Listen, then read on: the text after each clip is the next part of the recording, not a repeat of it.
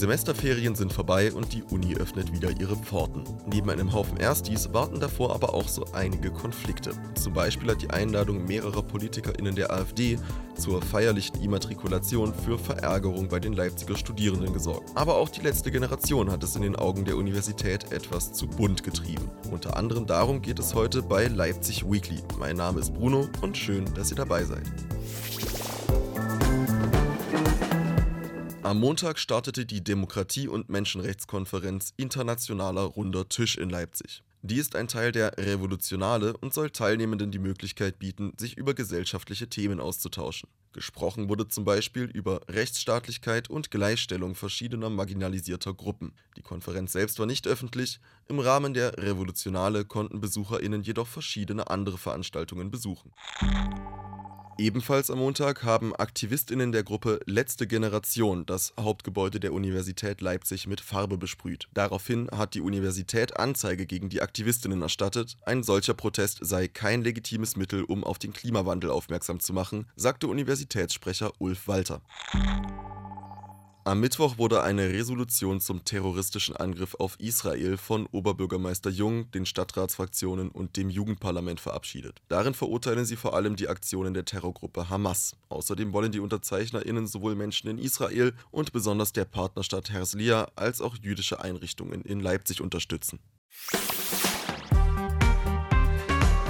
Die feierliche Immatrikulationsfeier der Universität Leipzig am Mittwoch ist massiv gestört worden. Der Protest richtete sich gegen die eingeladenen AfD-PolitikerInnen, darunter auch einige aus dem Umfeld der rechtsradikalen AfD-Untergruppierung Der Flügel. Meine Kollegin Leonie hat sich genauer mit dem Protest befasst. Leonie, was war denn da los? Die Rektorin der Universität, Ines Obergfell, hatte gerade ihre Rede begonnen. Da kamen auf einmal Menschen mit einem großen Banner in den Saal des Gewandhauses. Darauf zu lesen war AfD raus aus der Uni. Die Rede der Rektorin wurde daraufhin daraufhin immer wieder unterbrochen. Deswegen gab sie die Bühne für die Wortbeiträge der Protestierenden frei. Hat die Uni sich inzwischen schon dazu geäußert? Wie steht sie zur Anwesenheit der AfD-PolitikerInnen? In einem Statement der Uni betont Obergfell die Wichtigkeit des friedlichen Protests und zeigt sich besorgt um unsere Demokratie. Auf der anderen Seite sieht sie die Universität zu parteipolitischer Neutralität verpflichtet. Auch Oberbürgermeister Burkhard Jung wendet sich mit einem Appell an die Studierenden. Wir brauchen euch. Ich mache mir große Sorge, was in im nächsten Jahr vor uns liegt. Zum ersten Mal besteht die Gefahr, dass eine Rechtsaußenpartei mit klar, ganz klar antidemokratischen Motiven eine Mehrheit erhalten könnte in Sachsen. Deswegen haltet gegen, demonstriert, seid laut, aber verteidigt auch die demokratischen Spielregeln in unseren Institutionen.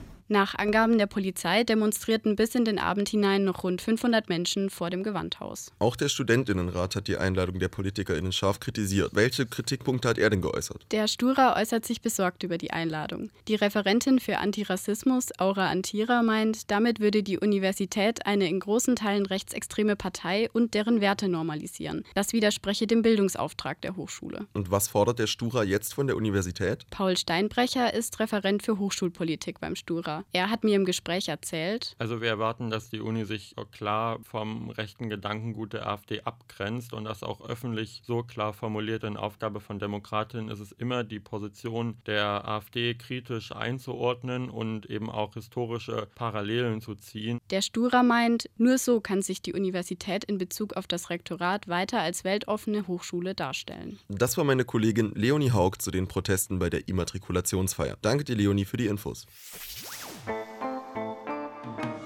Alle Herbst- und Kürbisfans können sich auf den Samstag freuen. Da ist im Schulbiologiezentrum in Leipzig nämlich Kürbisfest. Von 15 bis 19 Uhr kann man dort Halloween-Kürbismasken schnitzen, Tischdekorationen aus Kürbis herstellen oder lustige Kürbisbilder malen. Und natürlich allerhand über die größte Beere der Welt erfahren.